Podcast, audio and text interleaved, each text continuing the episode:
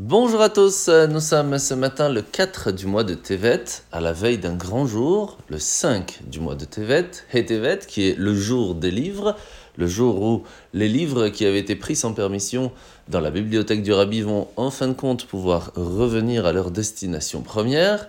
Et c'est pour cela que le Rabbi a beaucoup parlé sur l'importance d'avoir des livres juifs à la maison, même si en fin de compte on ne va pas obligatoirement les lire, mais ne serait-ce que d'avoir une bibliothèque bien remplie nous permettra un jour de pouvoir les ouvrir. Si ce n'est pas nous, ce seront nos enfants. Et c'est très important d'avoir une maison remplie de livres juifs. D'où l'importance, aujourd'hui, demain, après-demain, dans les jours qui suivent, d'acheter des livres qui vous permettront d'apprendre encore plus ce qu'est le judaïsme et la Torah. Alors nous sommes aujourd'hui dans le cinquième chapitre du Tanya.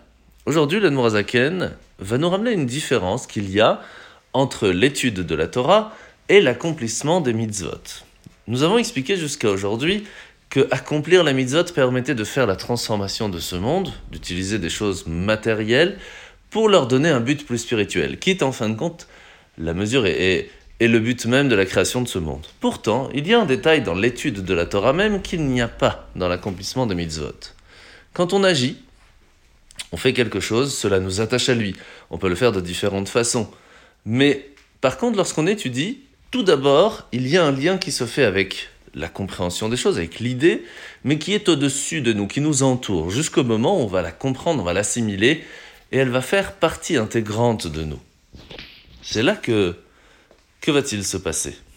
Eh bien, nous allons, un peu comme quand on mange quelque chose, cela va se transformer ensemble, va faire une partie intégrante de notre corps et de notre subsistance. De la même façon, lorsqu'on va étudier la Torah, à un certain moment, lorsqu'elle sera assimilée, elle fera partie de nous, nous changera, nous, nous fera devenir meilleurs. Et c'est pour cela que la Torah peut être aussi considérée aussi forte et même des fois considérée comme toutes les mitzvot à part entière, parce que cette idée de, de fait que la Torah, la connaissance de ce que Dieu attend de nous, fait partie intégrante de notre vie est quand même extraordinaire. Alors la mitzvah de ce matin, c'est la mitzvah négative numéro 114.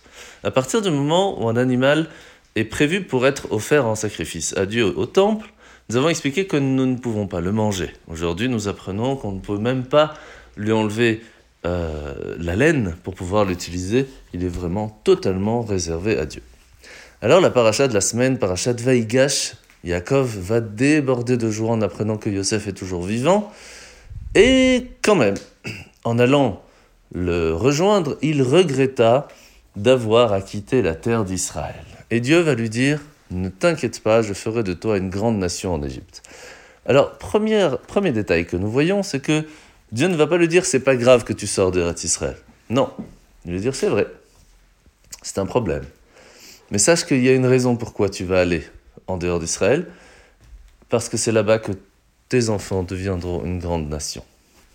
Cela nous apprend que on doit toujours avoir l'envie de sortir de cet exil, de revenir en Terre Sainte. Ça, c'est quelque chose à ne pas oublier. Par contre, ce n'est pas parce qu'on est en exil qu'on doit totalement s'y fier. On doit savoir que le but de pourquoi on est là, c'est pour pouvoir y amener beaucoup de lumière, pour pouvoir réussir à transformer ce monde en quelque chose de plus grand, faire de notre endroit une terre d'Israël. Lorsqu'on n'oublie pas ces deux détails, alors nous y arriverons, Bezrat Hashem, à sortir de cette Égypte, arriver au mont Sinaï et de rentrer en Israël pour l'éternité. Bonne journée à tous et à demain.